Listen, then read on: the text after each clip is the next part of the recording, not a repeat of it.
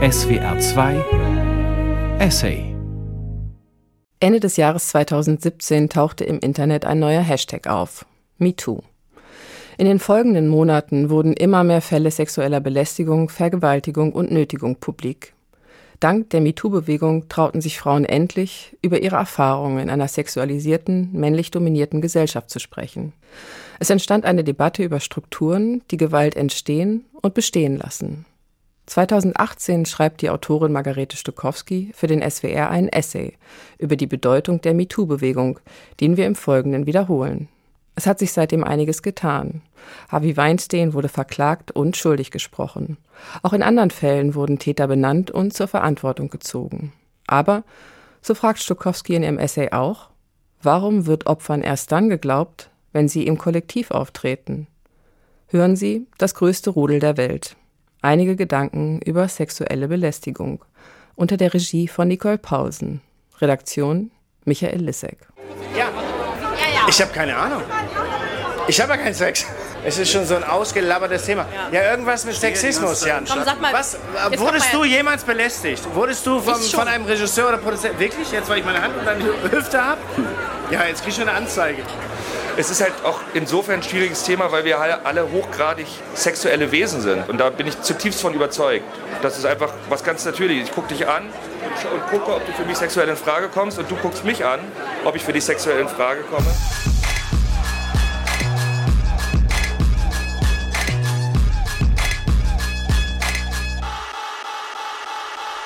Belästigung, Nötigung, Vergewaltigung. Wenn solche Übergriffe der Öffentlichkeit bekannt werden, ist der Schock groß. Wie konnte es so weit kommen? Gab es niemanden, der eingreifen konnte? Wenn es wiederholte Fälle waren. Wie konnte die Gewalt so lange fortbestehen? Warum haben die Opfer eigentlich nicht schon früher etwas gesagt? Oder haben sie, ohne gehört zu werden? Was läuft da im Umgang von Männern und Frauen eigentlich falsch? Brauchen wir vielleicht neue Regeln? Im Falle von MeToo können viele nicht glauben, dass selbst prominente Hollywood-Schauspielerinnen es so lange nicht geschafft haben, über das Unrecht zu sprechen, das ihnen widerfahren ist. Opfer zu beschuldigen oder ihnen die Glaubwürdigkeit abzusprechen, sind gängige Abwehrstrategien. Und selbst wenn man ihnen glaubt, ist die Skepsis groß. Warum reden sie gerade jetzt? Aber wir sind an einem Punkt angekommen, an dem es langsam eigenartig wirkt, diese alten Fragen immer wieder neu zu stellen.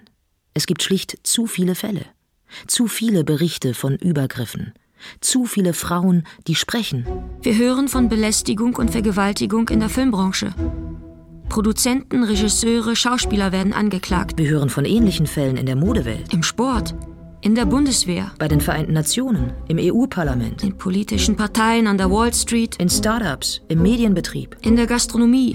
Bei Volksfesten. In Hilfsorganisationen, Schulen, Hochschulen. In Kirchenchören und an anderen kirchlichen Einrichtungen. Und die Liste wird immer länger.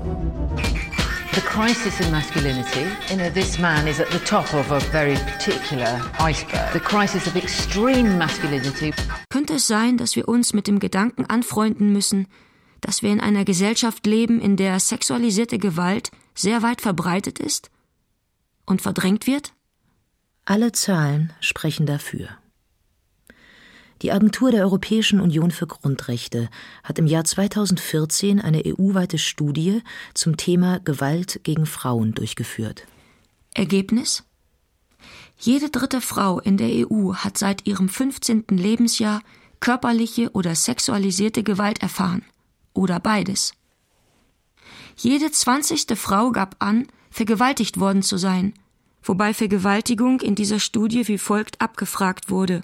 Wie oft haben Sie seit Ihrem 15. Lebensjahr erlebt, dass Sie durch Festhalten oder Zufügen von Schmerzen zum Geschlechtsverkehr gezwungen wurden? Fälle, in denen der Zwang nur verbal war, zählen also nicht. Was Belästigung betrifft, sind die Zahlen noch wesentlich höher. Jede fünfte Frau wurde, seit sie erwachsen ist, ungewollt angefasst, umarmt oder geküsst. Und mehr als die Hälfte aller Frauen sagte, sie meide zumindest manchmal aus Angst vor Übergriffen bestimmte Situationen oder Orte. Vergleichende Studien ergaben, dass Männer dies wesentlich seltener tun. Eine weitere Studie wurde 2004 vom Bundesministerium für Familie, Senioren, Frauen und Jugend durchgeführt und erfasste die Situation der Frauen in Deutschland. Herauskam, 13 Prozent der Frauen in Deutschland haben seit ihrem 16. Lebensjahr Vergewaltigung, versuchte Vergewaltigung oder sexuelle Nötigung erlebt. Das ist jede siebte Frau. Und das sind nur die Zahlen für Frauen. Aber auch Männer werden Opfer sexualisierter Gewalt, wenn auch seltener. Und man findet weniger Umfragen und Berichte darüber. Sicher nicht bloß, weil es seltener passiert, sondern auch, weil sexualisierte Gewalt gegen Männer auf andere Art tabuisiert wird als die gegen Frauen. Denn wie wir sexualisierte Gewalt bewerten, hängt eng damit zusammen, wie wir uns die Sexualität von Männern und Frauen insgesamt vorstellen. Dazu später noch mehr.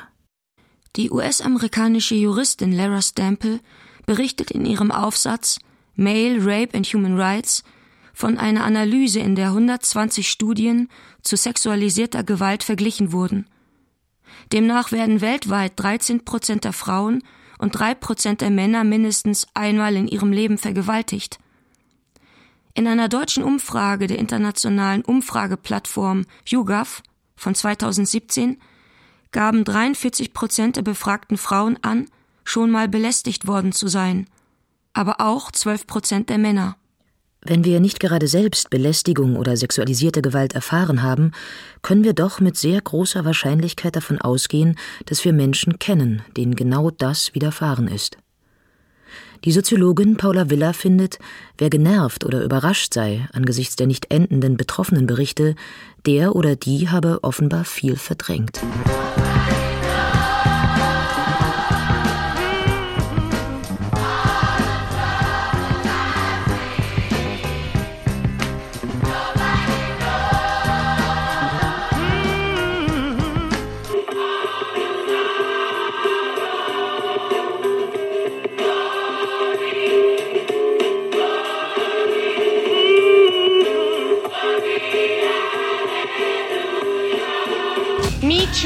Has happened to me. Me too. I have been sexually harassed. Is he pestering you? But it's very, very common. Obwohl sexualisierte Gewalt also weit verbreitet ist und obwohl das einer breiten Öffentlichkeit immer klarer wird, ist es immer noch so, dass viele Menschen bis heute eine Vorstellung von Vergewaltigung haben, in der eine Frau nachts allein unterwegs ist und ein fremder Mann plötzlich hervorspringt und sie überwältigt. Es gibt solche Fälle. Aber es gibt auch zahlreiche Studien, die zeigen, in den allermeisten Fällen passiert es eben nicht so. Laut Kriminalstatistik für das Jahr 2016 wurden in Deutschland knapp 8000 Vergewaltigungen erfasst. Davon geschahen nur rund 1350 überfallartig durch Einzeltäter oder Gruppen. Das sind nicht mal ein Fünftel der Taten. In den meisten Fällen kennen sich Täter und Opfer. Und in den meisten Fällen passiert der Übergriff nicht plötzlich draußen auf der Straße. Oft ist der Täter der eigene Partner oder Ex-Partner. Es ist nicht verwerflich, Bildungslücken zu haben, was Kriminalstatistiken betrifft. Aber es erschwert in diesem Fall die Diskussion. Vor allem, wenn Menschen bei typischen Fällen von sexualisierter Gewalt Sätze äußern wie Also in dem konkreten Fall, da hätte das Opfer doch durchaus etwas tun können, oder nicht? Das könnte man schon sagen, oder? Wenn eine Frau berichtet, dass der Übergriff in ihrem nahen Umfeld stattgefunden habe, da hätte sie sich doch eigentlich gut wehren können, oder nicht? Zu Hause oder im Büro, da sind Handy oder Küchenmesser gerade mal ein paar Meter entfernt. Nicht unbedingt. Und wäre es in dem Zusammenhang vielleicht mal möglich zu klären, warum immer von sexualisierter Gewalt gesprochen wird? Seit wann heißt das eigentlich nicht mehr sexuelle Gewalt? Gute Frage. Die Sache mit dem erfolgreichen Wehren hängt nämlich direkt mit dem Begriff sexualisierte Gewalt zusammen. Natürlich wehren sich viele Opfer gegen das, was ihnen passiert aber sie sind nicht immer stark genug. In mehrerlei Hinsicht. Früher hat man fast nur von sexueller Gewalt gesprochen. Und viele Leute tun das auch heute noch. Das Problem beginnt damit, dass dieser Begriff ähnlich klingt wie andere Dinge, die nicht mit Gewalt, sondern mit Sex zu tun haben. Sexuelle Anziehung, sexuelle Erregung, sexuelle Orientierung und so weiter. Wenn man dann den Begriff sexuelle Gewalt hört, könnte man denken, dass er ebenfalls eine irgendwie sexuelle Situation beschreibt. Tut er aber nicht. Jedenfalls nicht für das Opfer. Für das Opfer ist es Gewalt. Reine Gewalt.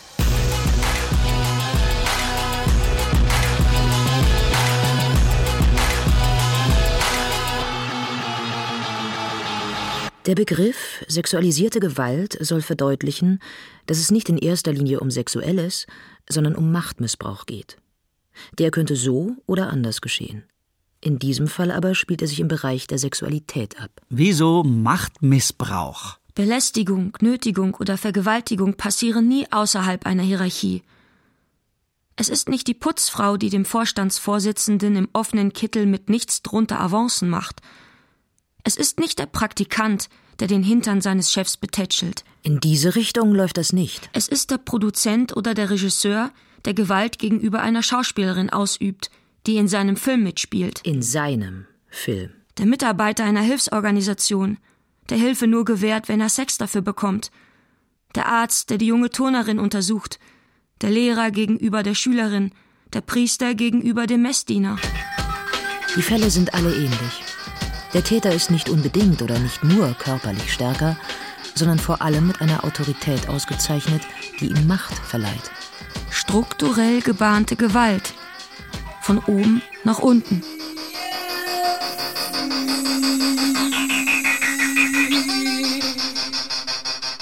Manchmal passiert es auch zwischen Kollegen und Kolleginnen auf der gleichen Hierarchieebene.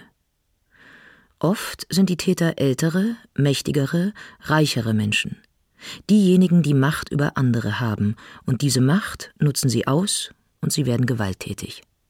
Auch deshalb, weil sie wissen, dass sie so gut angesehen sind, dass ihnen niemand etwas Böses unterstellen würde.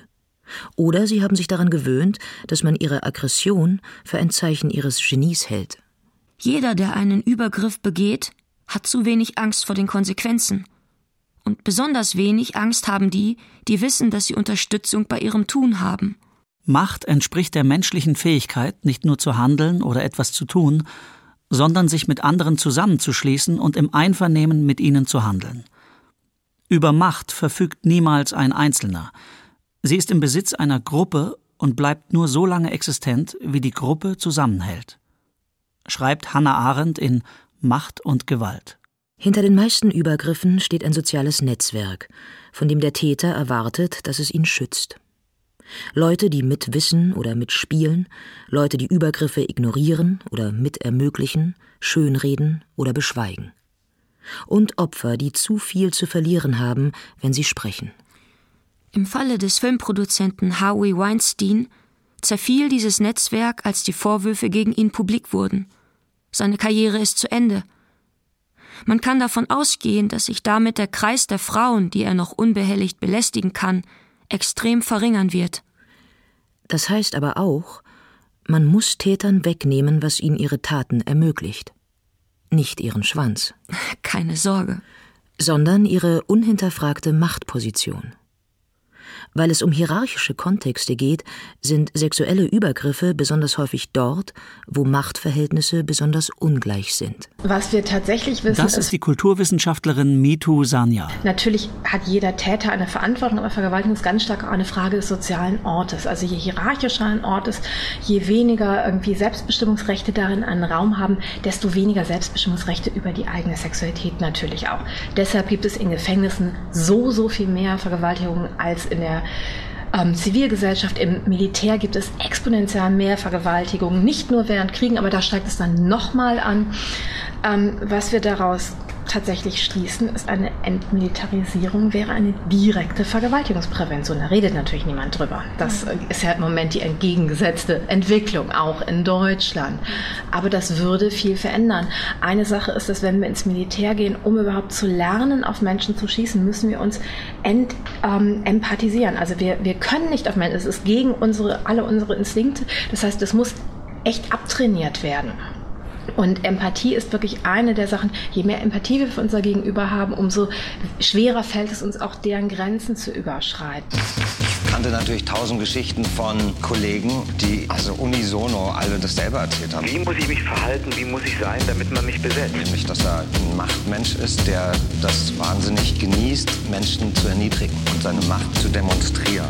Wie es sich anfühlt, wenn intime Grenzen überschritten werden – das weiß man leider manchmal erst, wenn es passiert. Viele, denen sexualisierte Gewalt widerfährt, sind im ersten Moment ungläubig, ob das, was sie da gerade erleben, wirklich passiert. Sie schämen sich, in die Situation geraten zu sein und fragen sich, ob sie etwas hätten anders tun können. Gleichzeitig versuchen sie vielleicht, sich zu wehren. Oder sie wehren sich nicht, aus Unsicherheit, ob es das noch schlimmer machen könnte. Dieses Gefühl hält sich oft lange. Hätte ich mehr tun können, um mich zu schützen? Und oft verstärkt es die Scham sogar. Eine der Frauen, die einen Übergriff durch Harvey Weinstein erlebt haben, fasste ihre Gefühle später so zusammen. Horror, Disbelief and Shame. Genau diese Mischung beschreiben viele Menschen, denen ähnliches passiert ist. Auch die Schauspielerin Birte Caroline Sebastian wurde von Harvey Weinstein zu Treffen eingeladen, sagte aber ab. Für Zeit Online schrieb sie über ihre damaligen Selbstzweifel. Tatsächlich fragte ich mich, wie man so blöd sein kann, gleich zwei Treffen mit dem Hollywood-Produzenten auszuschlagen. Wollte ich nun Schauspielern oder nicht? Was maßte ich mir an? Jemanden aufgrund seines zweifelhaften Rufes und meines vagen Bauchgefühls geradezu vorzuverurteilen ohne ihm wenigstens die Chance zu geben, sich doch als seriös zu erweisen? Was war eigentlich mit mir los? Gleichzeitig wusste sie aber auch, wie es sich anfühlt, wenn Arbeitstreffen zu einer unangemessenen Situation werden. Während man immer noch versucht zu verdrängen, was sich da gerade abspielt, fragt man sich schon, welche Schuld man selbst trägt. Man ist sprachlos, fassungslos, ungläubig, kommt sich dumm vor, sich überhaupt auf das Treffen eingelassen zu haben – solche Geschichten sind doch bekannt, vor allem aus der Filmbranche. Wie konnte man sich einbilden, eine Ausnahme zu sein? Das Tragische ist, obwohl es vielen Menschen ähnlich geht, bleiben viele mit ihren Zweifeln vollkommen allein.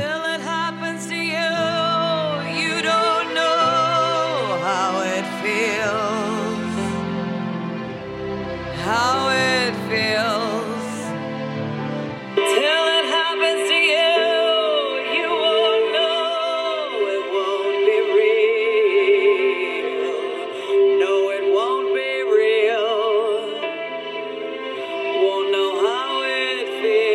happens to you, you won't know.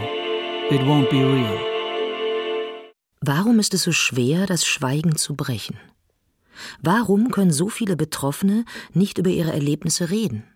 Fast die Hälfte der Frauen, die in Deutschland von sexueller Gewalt betroffen waren, haben mit niemandem darüber gesprochen. Acht Prozent haben die Polizei informiert. Sechs Prozent haben Anzeige erstattet. Das kann verschiedene Gründe haben. Da viele Opfer den Täter kennen, möglicherweise mit ihm in einer Wohnung zusammenleben, mit ihm Kinder haben oder beruflich von ihm abhängig sind, haben sie Skrupel, ihn anzuzeigen. Manchmal, weil sie nicht wissen, wie man das überhaupt macht, jemanden anzuzeigen und welche Beweise man dafür braucht. Manchmal auch, weil sie ganz genau wissen, wie unwahrscheinlich eine Verurteilung ist. 2012 kam es in Deutschland nur in acht Prozent der angezeigten Vergewaltigungen zur Verurteilung, also nicht einmal in jedem zehnten Fall. Seitdem wurde das Sexualstrafrecht geändert. Man wird sehen, ob sich die Zahlen ändern. Oft passiert es, dass sich das Opfer nicht sicher darüber ist, ob das, was es erlebt hat, Gewalt war, ob es schlimm genug war, um angezeigt zu werden. A system of um, harassment and uh, belittling and bullying. I was told not to talk about it. I was told that it wasn't that bad. What my mother would have referred to in the olden days as pestering. Is he pestering you? Was versteht man eigentlich unter Belästigung? Ab wann ist Grapschen strafbar? Was muss geschehen, damit man von Nötigung oder Vergewaltigung sprechen kann? Antworten auf diese Fragen haben die wenigsten. Man lernt das üblicherweise nicht in der Schule. Dabei wäre es so hilfreich. Es gibt Menschen, die denken, ach, mal eine Hand auf dem Hintern, das hält man doch als Frau schon aus. Soll sie sich mal zusammenreißen, das hat noch keiner geschadet. Und so weiter. Besser wäre, die Frau wüsste, dass ein Kollege wegen einer Hand auf ihrem Hintern seinen Job verlieren kann. Wenn dein Kollege dich unangemessen berührt, bist nicht du diejenige, die sich zusammenreißen muss. Er hätte sich vorher zusammenreißen müssen und so etwas nicht tun. Oder diese Frage. Wenn es nur ungewollter Oralsex war, war es dann eine richtige Vergewaltigung? Ja, war es. Wenn ich betrunken war, war ich vielleicht selbst schuld. Schuldig ist immer nur einer. Und das ist der Täter. So I want all the girls watching here and now to know this is the moment. And if we want it to be the moment, it for sure will be the moment. That a new day is on the horizon. Übrigens, das Marktforschungsinstitut Innofect hat 1200 Arbeitnehmerinnen zur Belästigung am Arbeitsplatz befragt. Viele der Frauen hatten solche Dinge erlebt. Dabei schien es so zu sein, dass Belästigungen in Start-up-Unternehmen viel häufiger passieren als in traditionellen Unternehmen. In Start-ups waren über die Hälfte der Frauen Ziel anzüglicher Kommentare und Witze geworden. Knapp die Hälfte wurde angestarrt, ein Drittel unerwünscht berührt, umarmt oder erhielt ungewollt sexuell eindeutige Nachrichten. Ein Fünftel der Frauen wurde dort sogar gegen ihren Willen geküsst. Außerdem fand das Institut heraus, 70 Prozent aller deutschen Arbeitnehmerinnen und Arbeitnehmer wissen nicht, an wen sie sich im Falle von Belästigung wenden sollen. Man sollte meinen, schon aus Gründen der Mitarbeiterzufriedenheit und also der Produktivität sollte ein Unternehmen Ansprechpartner für sexuelle Belästigungen zur Verfügung stellen. Leider ist es nicht so. Täter werden durch ein System aus aktivem Weghören und Einschüchterung der Opfer sehr häufig geschützt. Manchmal ist es der Täter selbst, der droht, er werde die Karriere des Opfers beschädigen oder zerstören, wenn es spricht. Und nicht selten passiert das auch. Harvey Weinstein soll nach Recherchen des New Yorkers eine ganze Armee von Spionen auf die Frauen angesetzt haben, die ihn der Gewalt beschuldigten. Manchmal hören die Opfer aber auch von alleine auf, in einem Umfeld zu arbeiten, zu dem sie kein Vertrauen mehr haben. Im Axel Springer Konzern gab es Vorwürfe sexueller Belästigung gegen einen Manager. Die betroffenen Mitarbeiterinnen meldeten sie der Personalabteilung. Dort unternahm man nichts, außer den Frauen mitzuteilen, Sie sollten gleichfalls nichts tun. Ansonsten könnten sie ihre Karriere bei Springer vergessen. Letztlich verließ der Manager den Konzern im Frühjahr 2018. Die näheren Umstände blieben unklar.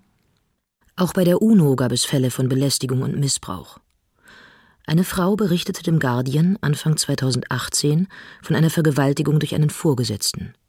Die Zeitung befragte zahlreiche Mitarbeiterinnen. 15 von ihnen sagten, sie hätten in den vergangenen fünf Jahren Belästigung oder Missbrauch erlebt. Und sieben hatten die Vorfälle sogar intern gemeldet. Resultat. Drei von ihnen verloren ihre Arbeit oder waren mit Kündigung bedroht worden. Die mutmaßlichen Täter hingegen sitzen alle weiterhin auf ihren Posten.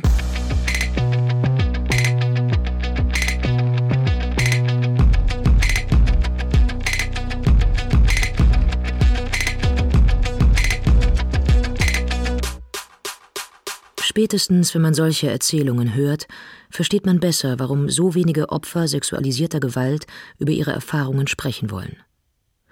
Manche fragen sich sogar, ob sie sich das selbst nicht alles nur eingebildet haben, ob sie eventuell verrückt geworden sind. Einige schaffen es, die Erniedrigung der Vorfälle erfolgreich beiseite zu schieben. Nicht alle sind lange traumatisiert. Nicht alle sind überhaupt traumatisiert. Für viele stellt es eine Überlebensstrategie dar, erst einmal nicht darüber zu reden, sondern einfach weiterzumachen mit ihrem ganz normalen Leben. Viele geben sich Mühe zu verdrängen, weil sie die Gefühle der Beschämung, Erniedrigung und Demütigung nicht noch einmal durchleben wollen. Manche schaffen das sehr lange. Auch das kostet Kraft. Sie haben jedes Recht dazu, erst später über all das zu sprechen jedes Recht der Welt.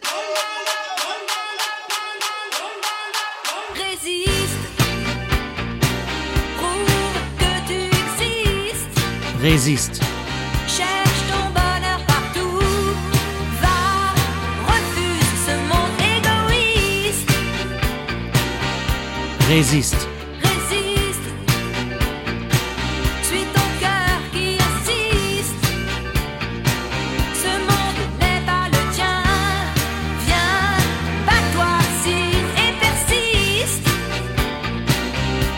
Resist. Resist. Das Dilemma. Jedes Verhalten eines Opfers kann negativ ausgelegt werden. Nicht nur, wenn das Opfer nicht oder spät über den Vorfall spricht. Warum so spät? Ist das nicht alles nur Strategie, der Versuch, sich ins Scheinwerferlicht zu stellen und den Täter fertig zu machen? Wenn sie nach der Tat sofort wieder arbeitet, ausgeht, Sex hat, sich schminkt und lacht, passiert das Gleiche. Ich muss schon sagen, ich habe gehört, sie war kurz danach schon wieder feiern. Wie schlimm kann es denn dann gewesen sein? Hat sie es vielleicht sogar genossen? Und wenn eine Person gebrochen wird von diesem Übergriff, sie sich verkriecht und mit niemandem reden will, ist das nicht ein Zeichen dafür, dass sie generell eine total schwache Person ist und schon vorher war? Hat sie sich vielleicht in ihrer Einsamkeit Dinge zurechtgesponnen, die so nie passiert sind? Wie kann man ihr überhaupt glauben, wenn sie so empfindlich ist?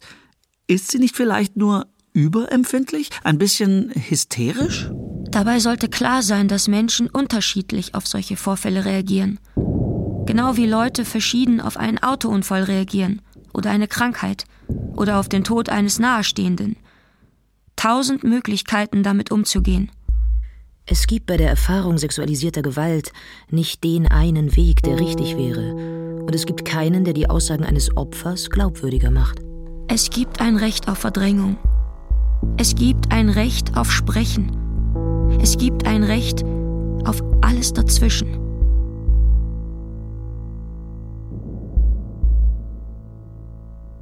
Ein Satz, den man immer wieder hört, egal ob es um verbale Belästigung geht, um unerwünschtes Anfassen oder um Vergewaltigung? Ich wollte kein Opfer sein. Die Angst, sich als Opfer zu fühlen oder als Opfer gesehen zu werden, ist bei vielen sehr groß. Ey, du Opfer. Die Schauspielerin Scarlett Johansson hat über solche Gefühle auf dem Women's March 2018 gesprochen. Immer wenn ihr Unrecht widerfuhr, wollte sie lieber das coole Mädchen sein. Sie hatte nicht die Fähigkeiten, sich zu wehren.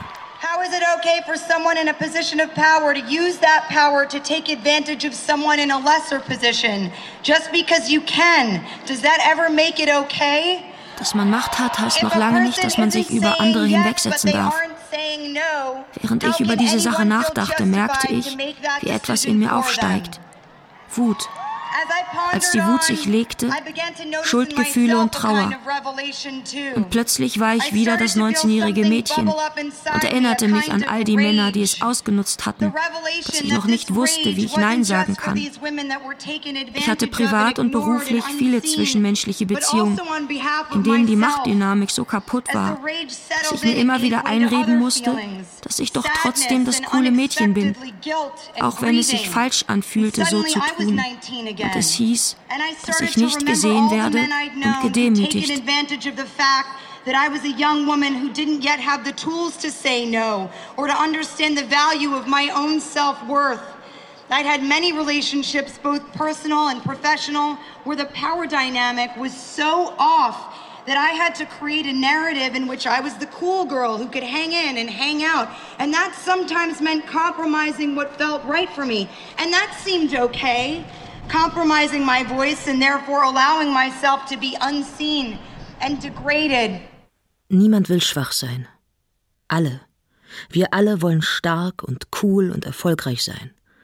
Und am besten niemanden glauben lassen, wir könnten durch irgendwelche Vorkommnisse in der Vergangenheit so traumatisiert sein, dass wir sexuelle oder sonst welche Probleme haben. Die Moderatorin Marlene Lufen hat eine Reportage über Vergewaltigung gedreht. Darin erzählt sie, wie ein Fotograf versuchte, sie im Alter von 19 Jahren zu vergewaltigen. Nie hätte ich damit gerechnet, dass mir so etwas zustößt. Dass ich Opfer sexueller Gewalt werde. Ich war damals fröhlich, selbstbewusst, ganz sicher kein Opfertyp. Ich hatte gerade Abi gemacht, mit dem Studium angefangen und habe mir nebenbei mit Modeln und Promotion-Jobs etwas Geld dazu verdient. Wenn eine Frau die sexualisierte Gewalt erfahren und sich auch beruflich länger mit dem Thema beschäftigt hat, betonen muss, sie sei ganz sicher kein Opfertyp gewesen, wie groß muss die Angst sein, falsch verstanden zu werden?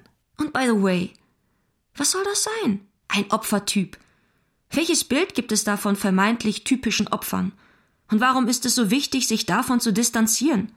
Typische Opfer gibt es nicht. Missbrauch und Vergewaltigung kann jeder und jedem passieren. Armen und Reichen, Jungen und Alten, Deutschen und Nichtdeutschen, Religiösen und Nichtreligiösen. Und doch gibt es einige, die statistisch gesehen besonders bedroht sind. Menschen, die eine Behinderung oder eine chronische Erkrankung haben, Transfrauen und Transmänner, Prostituierte, Frauen mit Migrationshintergrund, Frauen auf der Flucht und immer auch Frauen in Trennungs- und Scheidungssituationen. Obwohl es also völlig unterschiedliche Menschen trifft, gibt es trotzdem bei vielen das Bedürfnis, sich selbst oder anderen zu sagen, also ich bin nicht so ein typischer Fall. Ich bin kein Opfer. Das mit dem Opferbegriff ist kompliziert. Sich selbst als Opfer einer Handlung zu bezeichnen, macht deutlich, dass es nicht um eine irgendwie unglücklich oder blöd gelaufene Situation geht. Es heißt, es gab einen Täter. Ich war das Opfer. Mir wurde Unrecht angetan. Einerseits. Andererseits, zugleich klingt in dem Begriff Opfer eine Passivität an, die dem Selbstbild jedes aufgeklärten, selbstbestimmten und selbstbewussten Individuums widerspricht. Außerdem, es geht ja nur um diesen einen Fall, um ein paar Minuten. Und wer nimmt durch so eine kurze Frist schon die Identität eines Opfers an? Wo es doch viel schlimmere Geschehnisse und ganz andere Opfer gibt, von schweren Unfällen und Kriegen, Menschen, die für ihr Leben lang gezeichnet sind. Aber wer ein erlebtes Unrecht benennen will, wird nicht ganz drum herumkommen zu sagen, mir ist etwas passiert, und ich mag vielleicht ein starker Mensch sein und ansonsten alles im Griff haben. Aber in diesem Fall war es so und so. Es ist schmerzhaft, das vor sich und anderen zuzugeben. Doch genau in diesem Moment des Benennens passiert zugleich eine Umkehrung. Wir entopfern uns ein Stück weit. Während in der Situation, um die es geht, der Täter die Kontrolle hatte, holen wir sie uns durch Sprechen zurück. Wir ergreifen das Wort. Wir nehmen die Sache selbst in die Hand. Früher sprach man von Kinderschändern und von Frauenschändern. Was für absurde, verkehrte Begriffe, die den Opfern das Leben zusätzlich schwer machten. Geschändet. Als würde man einen Menschen entehren können, indem man ihm Gewalt antut – als würde die Schande nach der Tat an dem Opfer kleben, als würde man einen Menschen entehren können, indem man ihm Gewalt antut. Genau das aber denken bis heute noch viele Menschen. the flames and you put me through hell. I had to learn how to fight for myself, and we both know all the truth. I could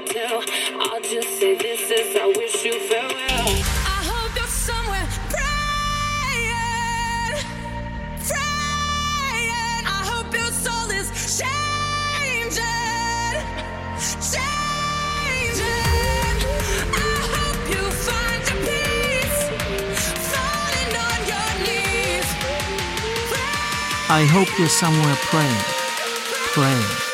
I hope your soul is changing, changing.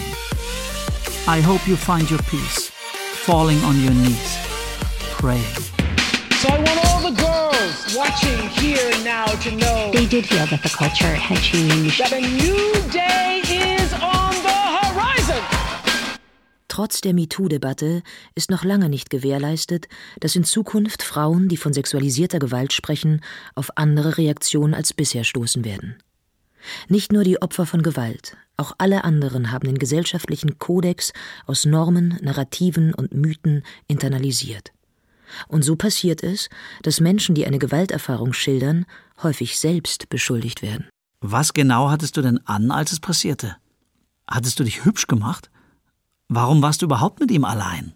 Solche Reaktionen nennt man Victim Blaming, das Beschuldigen des Opfers. Leider reicht es nicht, über Sexismus zu reden. Eine ganze Menge Menschen müssen ihr tägliches Handeln verändern. Die Autorin Gia Tolentino schrieb im New Yorker, Gehört zu werden ist eine Form von Macht, frei zu sein eine andere. Wir sind noch weit entfernt davon, dass das Sprechen über sexualisierte Gewalt dazu führt, dass diese verurteilt wird. Einerseits wollen Leute verstehen, was da los ist im Bereich Sexismus und Gewalt. Sie wollen wissen, wo das alles herkommt, sie wollen Erklärungen.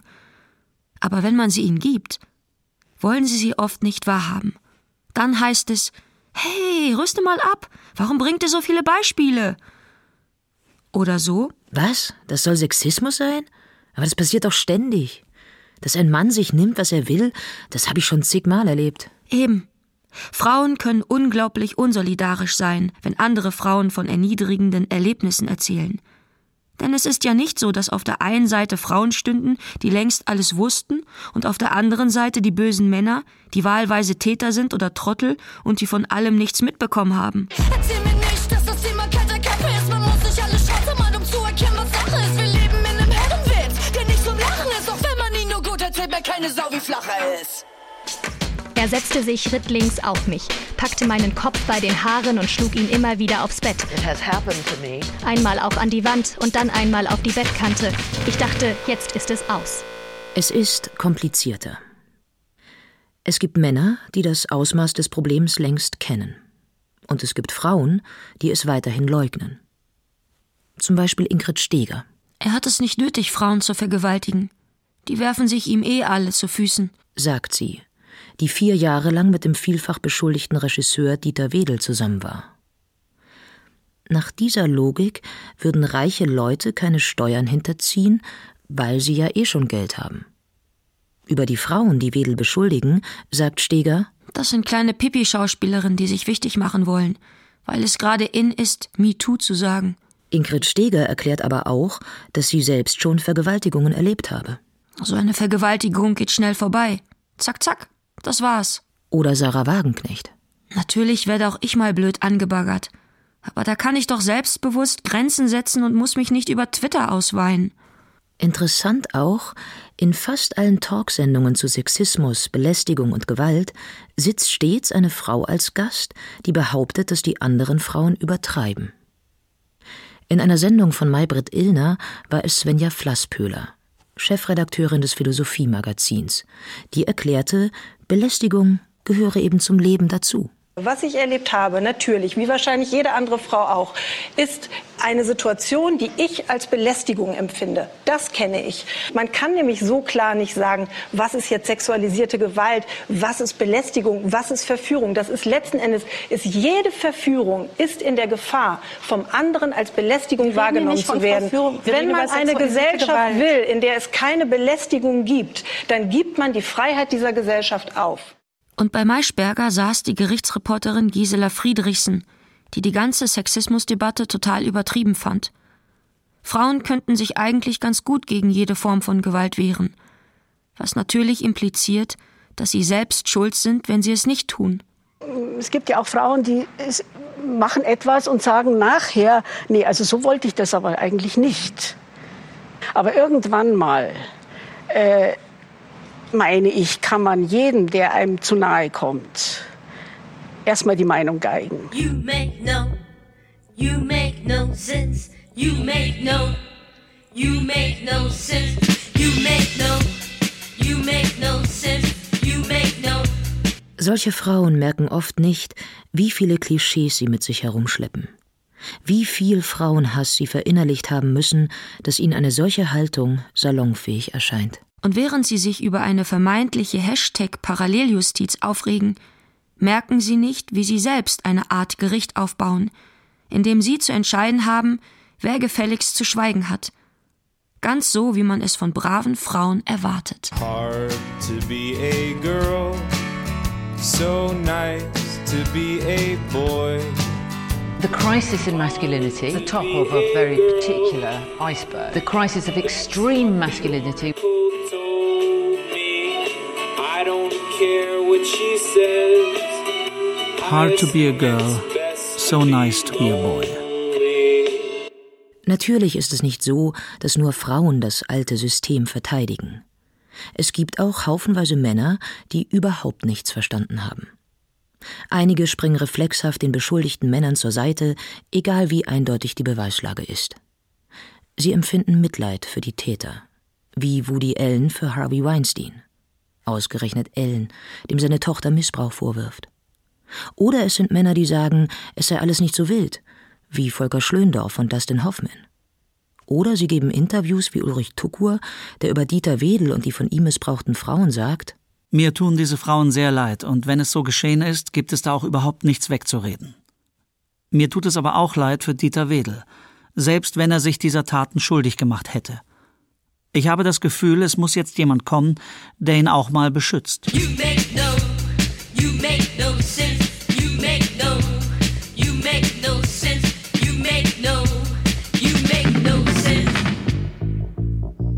Und in jeder Debatte tauchen sowohl Männer als auch Frauen auf, die fragen, was Männer denn jetzt überhaupt noch dürften. Jeder harmlose Flirt stehe ja mittlerweile unter Generalverdacht. Als ob es darum ginge.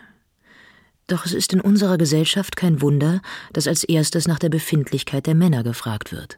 Der armen Männer, die nun alle fälschlich beschuldigt würden. Die Mehr der hohen Falschanschuldigungsquote bei sexualisierter Gewalt gibt es schon immer, erklärt die Anwältin Christina Klemm in einem Interview. Und weiter? Als 1997 die Vergewaltigung in der Ehe strafbar wurde, wurde gesagt, jetzt wird jede Ehefrau falsch ihren Ehemann anzeigen. Dazu die Chefredakteurin von Edition F, Theresa Bücker, in der Sendung Maischberger.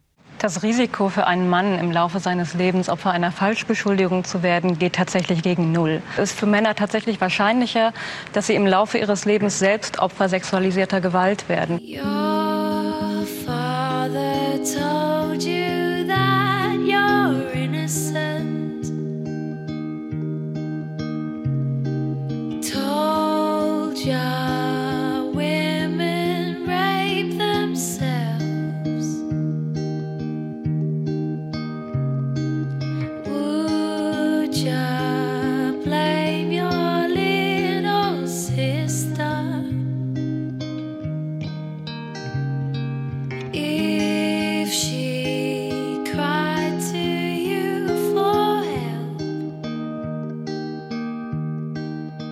Dass Männer als Opfer sexualisierter Gewalt bisher in öffentlichen Debatten kaum vorkommen, hat auch damit zu tun, wie unterschiedlich die Sexualität von Männern und Frauen beschrieben wird, voller Klischees und Mythen. In diesen Narrativen sind die Männer immer triebhaft, und am liebsten hätten sie jeden Tag mehrmals Sex. Angeblich denken sie sogar alle paar Sekunden an Sex. Kaum zu glauben, wie sie es dann je geschafft haben, Schachweltmeister zu werden oder der Herr der Ringe zu schreiben. Solange die Sexualität von Männern als etwas rein Triebhaftes verstanden wird, das sich eben manchmal seinen Weg bahnen müsse, wird es Menschen geben, die sexualisierte Gewalt von Männern gegen Frauen irgendwie natürlich finden. Die Kulturwissenschaftlerin Mitu Sanyal nennt das das Dampfkesselbild von männlicher Sexualität. Sex wird als etwas beschrieben, das Männer Frauen geben oder ihnen antun.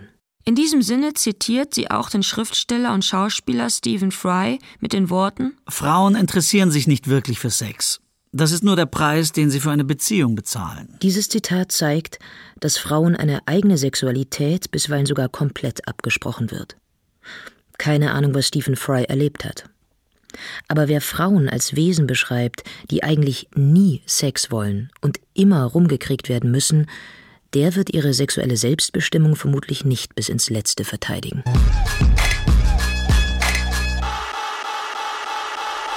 Er dich in Ketten gelegt,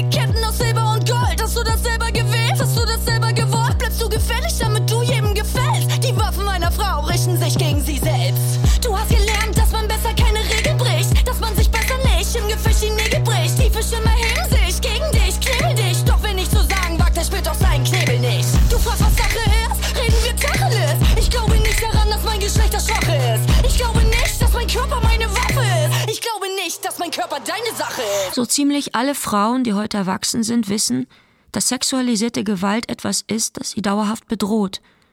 Sie wissen, dass sie sich vor ihr schützen müssen. Das Absurde ist, was im Notfall zu tun ist, wissen sie nicht. Wir lernen im Erste-Hilfe-Kurs, wie wir jemanden in die stabile Seitenlage bringen und wie Mund-zu-Mund-Beatmung funktioniert. Obwohl es eher unwahrscheinlich ist, dieses Wissen jemals anwenden zu müssen. Wir lernen als Frauen, dass wir alleine keine dunklen verlassenen Wege entlang laufen sollen, dass wir auf unser Getränk aufpassen sollen, damit uns niemand K.O.-Tropfen hineintut. Aber haben wir ein entsprechendes Wissen darüber, was zu tun ist, wenn ein Übergriff dann wirklich passiert? Sollen wir uns wehren oder macht es das schlimmer? Wie sichere ich die Spuren nach der Tat? Wie spreche ich mit Zeugen? Nichts von dem wird erklärt. Alles dunkel. Dunkel, wie die gesamte Sexualität von Frauen. Die bekommen auch heute noch und immer wieder erklärt, dass ihre Sexualität etwas Mysteriöses sei. Ein erfolgreiches Sachbuch von 2015 nannte sich Die versteckte Lust der Frauen. Versteckt, dunkel, geheimnisvoll, irrsinnig komplex. So wird das Begehren von Frauen oft beschrieben. Nicht nur sind Frauen in diesen Geschichten unverständlich und kompliziert, es scheint auch kaum möglich, sie zum Orgasmus zu bringen. Und bevor es überhaupt je dazu kommt, müssen sie rumgekriegt werden. Das Bild der Frau, die sich ziert, ist alt und gefährlich. Solche Sichtweisen unterstützen die Entstehung von Gewalt und ihre Verdeckung. Selbst das Gesetz geht mit der Sexualität von Frauen und Männern unterschiedlich um. Es ist nicht nur in Deutschland strafbar, wenn ein Mann seinen Penis in der Öffentlichkeit entblößt, dann ist er ein Exhibitionist. Wenn eine Frau ihre Vulva entblößt, ist das nicht strafbar. So als könnten Frauen in dieser Hinsicht nicht übergriffig sein. Okay, man kennt kaum solche Fälle. Aber es sagt viel über die Idee von Sex, Macht und Verletzlichkeit, dass diese Fälle nicht mal theoretisch im Gesetz vorgesehen sind. Feministinnen und Feministen wird oft vorgeworfen, dass sie prüde seien. Wenn sie sich gegen sexualisierte Gewalt einsetzen, heißt es, sie wollten Sexualität generell abschaffen und nur noch klinische Reinheit dulden. Und doch, es ist eher umgekehrt. Wenn man Sexualität grundsätzlich als etwas Wertvolles und Schützenswertes begreift, wenn man weiß, wie Sex das Leben schöner machen kann, und wenn man will, dass Menschen sich dieses Schöne bewahren können, dann wird man dafür einstehen, dass in diesem Bereich nur das stattfindet, was freiwillig passiert und niemand übergangen wird. Wenn man hingegen Sex als lästige, drängende Sache begreift, als Pflichtübung in der Ehe, als unkultivierbaren, archaischen Vorgang oder als etwas, wozu es Überwindung braucht, dann ist man viel leichter geneigt, auch sexualisierte Gewalt schön zu reden.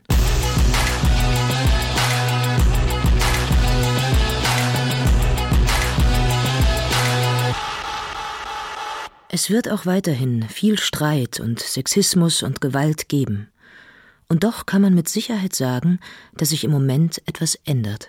Das Gespräch hat weite Kreise der Bevölkerung erfasst. Niemand kann mir sagen, er habe nichts davon gewusst. Im Moment ist es oft noch so, dass einzelnen Frauen nur gegen Widerstände geglaubt wird.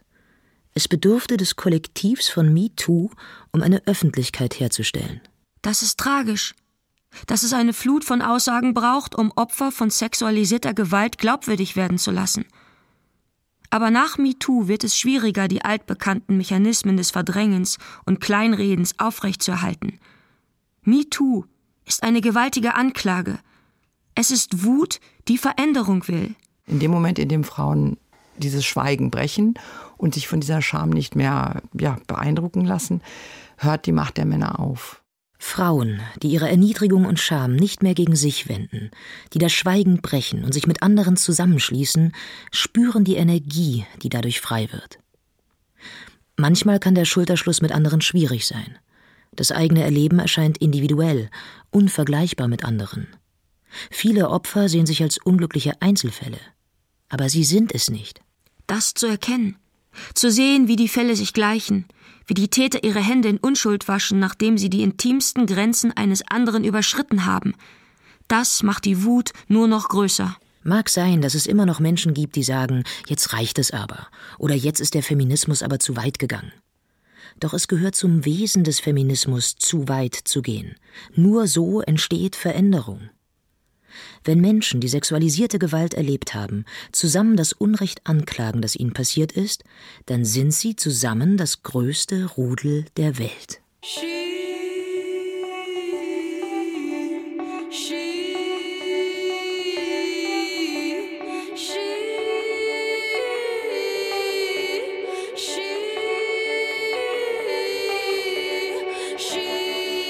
caught a hole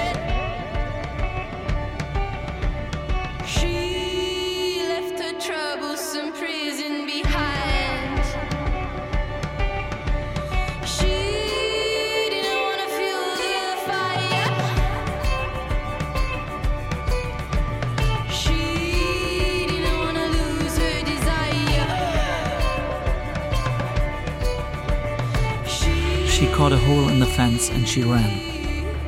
She left her troublesome prison behind. She didn't want to fuel the fire. She didn't want to lose her desire. She, she, she, she, she looked out to the horizon.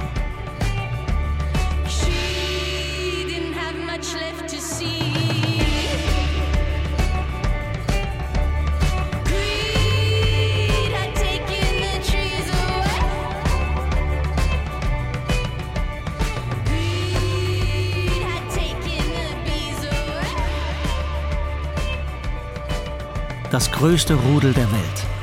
Einige Gedanken über sexuelle Belästigung. Es sprachen Katja Bürkle, Jana Schulz und Sebastian Schwab. Ton und Technik Matthias Illner und Claudia Peike. Regie Nicole Paulsen. Redaktion Michael Lissek. Produktion Südwestrundfunk 2018.